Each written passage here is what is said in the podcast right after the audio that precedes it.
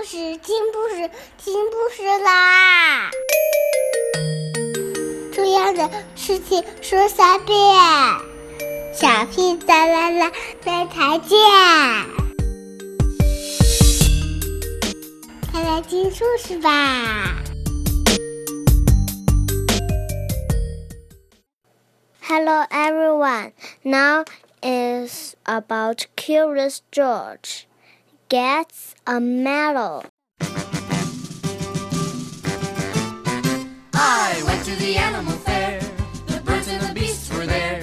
The big baboon by the light of the moon was combing his auburn hair. The monkey he got drunk and sat on the elephant's trunk. The elephant sneezed and fell on his knees, and that was the end of the month. This is George. He lived with his friend, the man with the yellow hat. He was a good little monkey and always very curious. George was alone this morning, looking at a picture book, when the doorbell rang. It was the mailman. Here is a letter for you, he said. Put it on your friend's desk.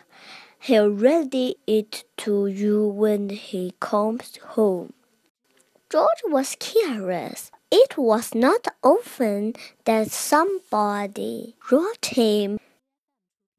Too bad he could not read the letter. But maybe he could write one himself.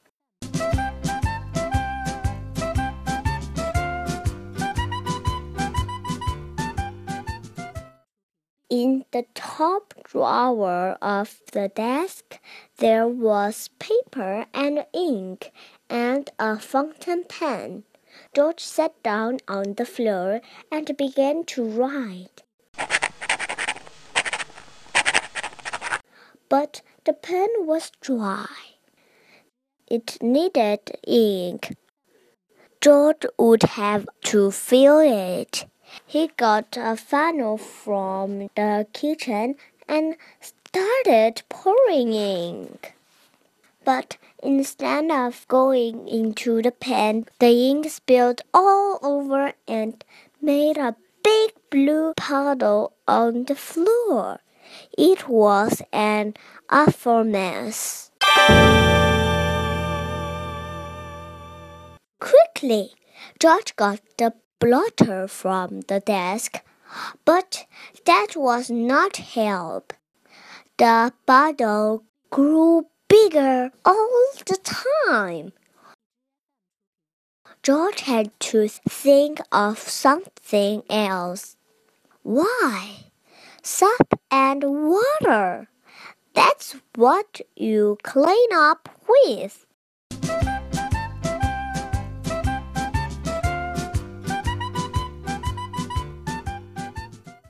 From the kitchen shelf, he got a big box of soap powder and poured all the powder over the ink. Then he pulled the garden hose through the window, opened the tap, and sprayed water on the powder. Bubbles began to form, and then some leather. And more leather, and more leather, and more leather. In no time, the whole room was full of leather. So full, indeed, that George had to escape in a hurry. When he was safely out of the house, he first turned off the tap. But what next? How could he get rid of all the leather before his friend came home? George sat down in the grass and thought for a long time. Finally, he had an idea he would get the big shovel and shovel the leather out of the window.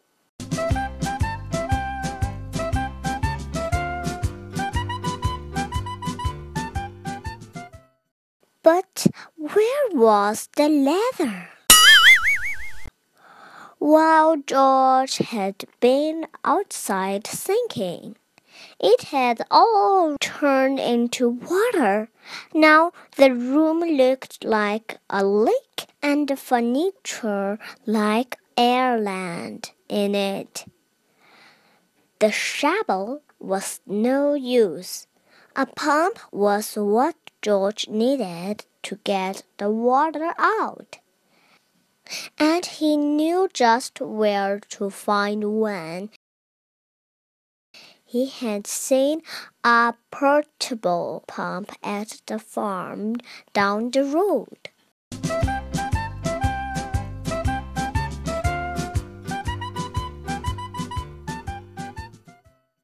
The farmer was away working in the fields. Nobody noticed George when he got the pump out of the shed. It was heavy. He would need help to pull it all the way back to the house. Maybe he could tie the goat to the pump and make her pull it. But just as George was about to slip the loop over the goat's head, he was hurled through the air and landed near a pen full of pigs.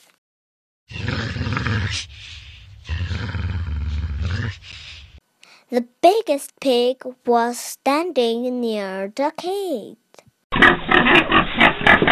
What if George opened the gate just just enough to let him out? A big pig could easily put a small pump. Carefully, George lifted the latch, and before he knew it, all the pigs had burst out of the pen.